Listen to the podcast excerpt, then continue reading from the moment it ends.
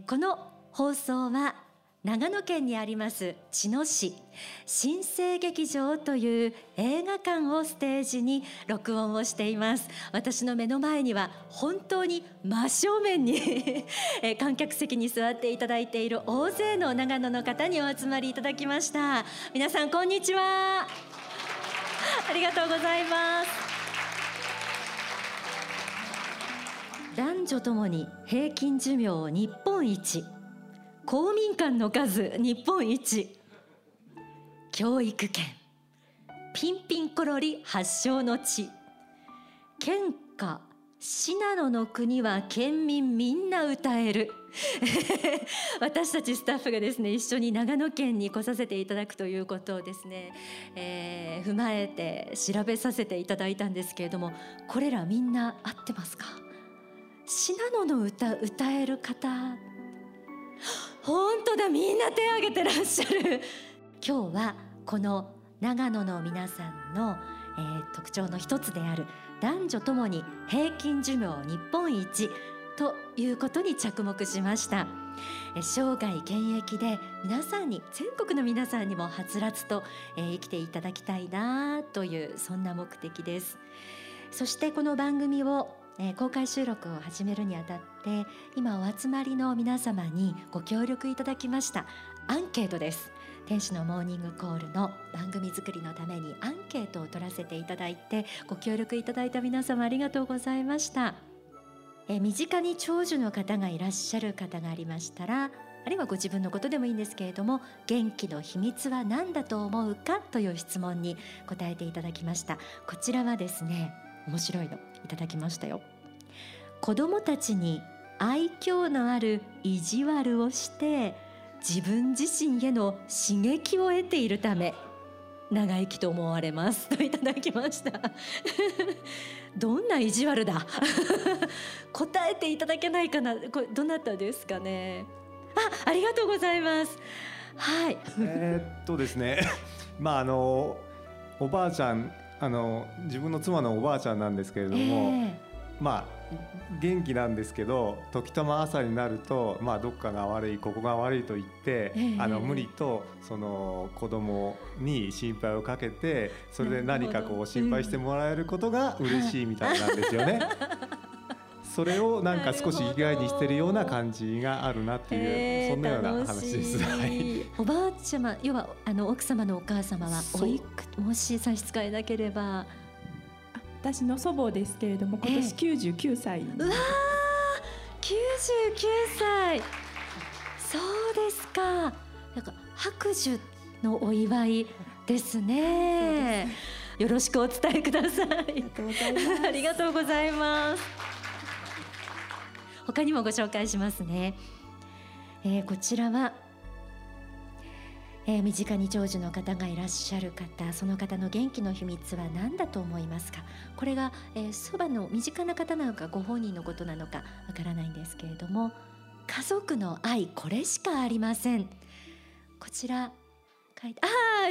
ああそのお隣の、えー、奥様にたる方。これはご自身の実感としてですか？それともおばあちゃまご覧になっていてですか？そうですね。祖母を見ていてもうあの祖母の周りにはいつも誰かがいて本当に愛の中に生きているという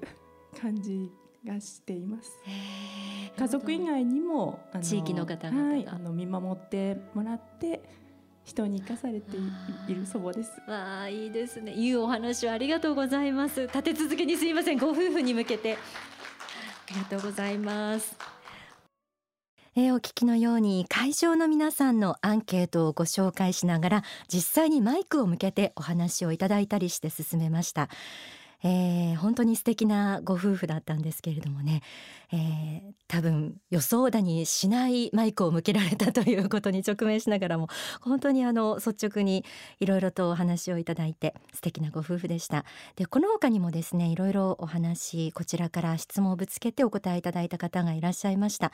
えー、例えば85歳のお母様とその娘さんがお二人で一緒に、えー、ちょうど目の前に座ってらしたんですけどその方にもマイクを向けていてあのお話をいろいろ伺って長野名物の野沢菜の育て方や漬け方まで教えていただいちゃいました。えー、みんな漬ける人によって違うかもしれませんけれど私の場合はお塩は本当に少しわからないくらいでお酢とお醤油とお砂糖です。はい。はい。えー、そんな楽しい感じで行われた公開録音第2部なんですけれども会場ではですね引き続きアンケートをご紹介しながら生涯現役の秘訣え仏法真理の書籍に説かれるこうしたテーマをもとにですね進めました。引き続き長野県茅野市新生劇場での公開録音の様子お聞きください、えー、続けていきますかね。長寿の方のその元気の秘密は何だと思いますか？背中がピンとしている。一人で生活していますが生活リズムがきちんとしています。92歳の方です。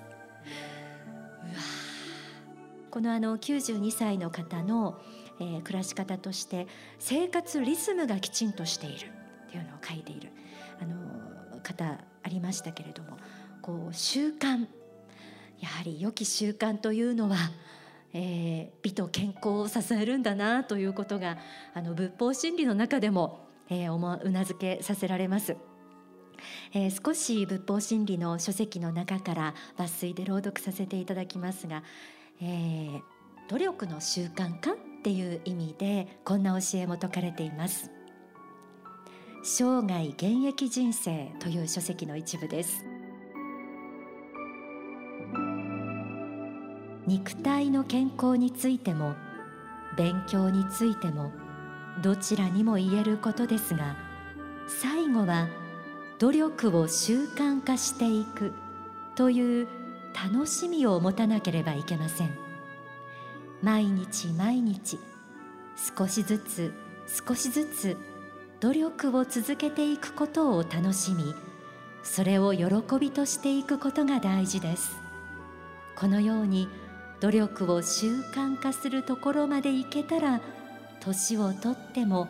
勉強を続けることができるのです。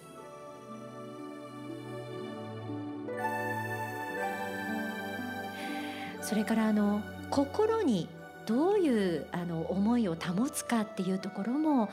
り健康を支えるところかなと思うんですけれどもアンケートはですねそのあたりも指摘している方が多かったですね。元気の秘密明るさ気力と書かれた方あります。それからいろいろあるんですけれども心というものを知る。自分の心の状態を知る。これ大事ですよね。心の状態のことについてもちょっと仏法真理ご紹介しましょうかね。心構えがその人の人生を決めるという論点で説かれた説法です。実は人生や人間の運命を決めるのは能力よりもむしろ心の持ち方や態度心構えです。心構えが各人の人生を決めるのです。その人自身の心構えが人生を作るということは実は20世紀最大の発見の一つであると言われています。これは心理学においてウィリアム・ジェームズを中心とした学者たちによって発見された事実です。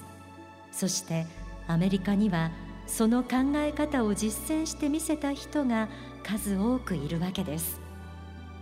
要するに人間にとって最も大事なことは心構えなのだ。心の持ち方がその人の人生を決めるのだ。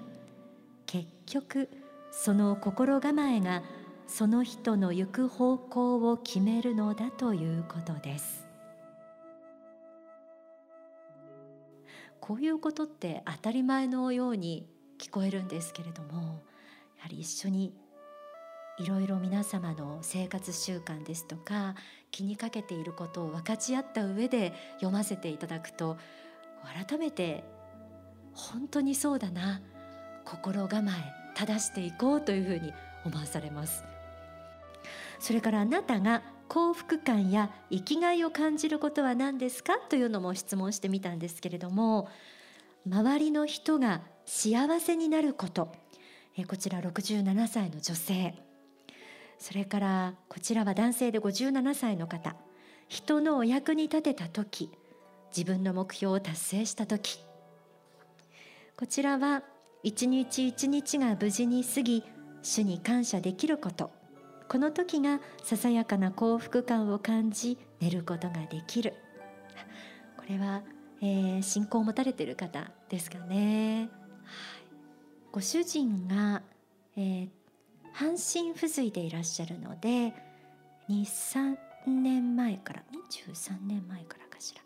えー、看看護の仕事がありますでこれが幸福感や生きがいというところに書いていただいた方いやもう本当に尊い尊い尊いことをされていて大変だと思うんですけれどもこれを幸福感と生きがいの項目に書いていただいたことに私はすごく感動します。えー、周りの人が幸せになることを幸福と感じたり周りの人が元気になることっていうことを幸福と感じたり素晴らしいですよねありがとうございますいろいろこう生涯現役のために説かれている仏法真理はあるんですけれども今ご紹介したのは努力の習慣化それから心構えがその人を人生を決めるんだっていうこの普遍的な教えですね。あとやはり、えー、朗読として最後に押さえたいところがですね人生において遅すぎることはない。これをちょっと最後に締めくくりの朗読として読ませていただきます。過去の人生を振り返ってみた時かつて興味関心を惹かれたものの中に自分の才能はあるのです。つまり過去興味関心を惹かれたものの中に別の職業をするために捨ててきたものあるいは行わなかったものがあるでしょう。本当はもう少し勉強したかったのにすることができず十分に開花しなかったものです。しかし人生において遅すぎるということはありません。今からでも新たに出発することはまだまだありえるわけです。これはもういくつになっても勇気になるそんな教えです、えー、今日は長寿日本一の長野の方々を前にアンケートで答えていただいたお答えにも学びながら生涯現役ではつらつとと題して天使のモーニングコールを収録しています。ではここで大川隆法総裁の説法をお聞きください。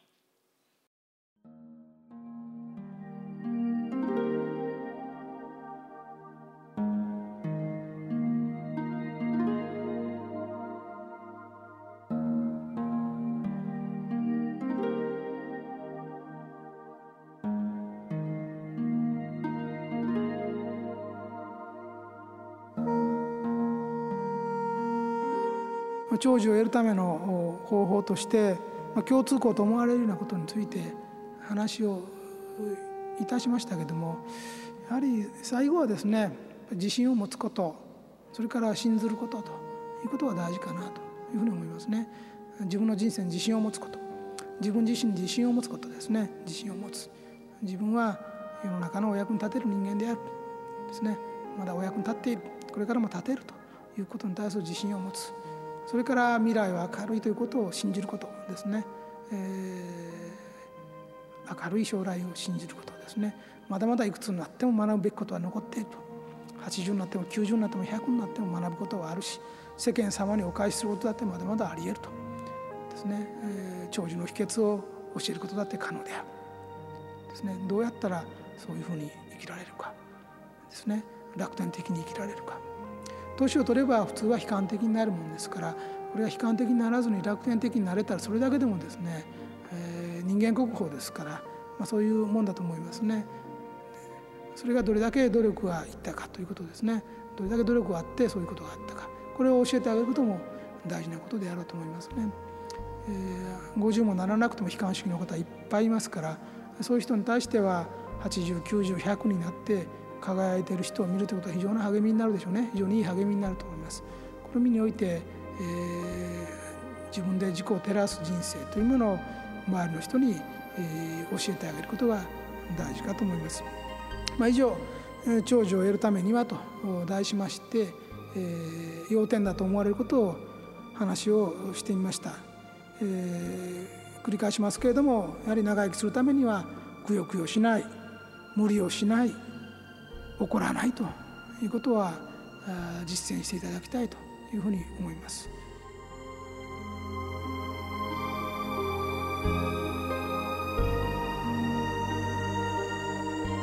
お聞きいただいた説法は書籍生涯現役人生に収められています先週お送りした公開録音第1部のテーマが時事問題などでハードだっただけに、えー、今日お送りした第2部は一点。いらしてくださった皆さんと直接会話ができたりして本当に楽しく、えー、のびのびとした雰囲気で私自身がですけどもねやらせていただきました、えー、あまりに楽しくて時間を忘れてちょっと喋りすぎた感がありましたけれどもえー、この公開録音を行った長野県茅野市。イベント全体の司会をしてくださった日本に自由と誇りを取り戻す会会長の、えー、星野健一さんによりますと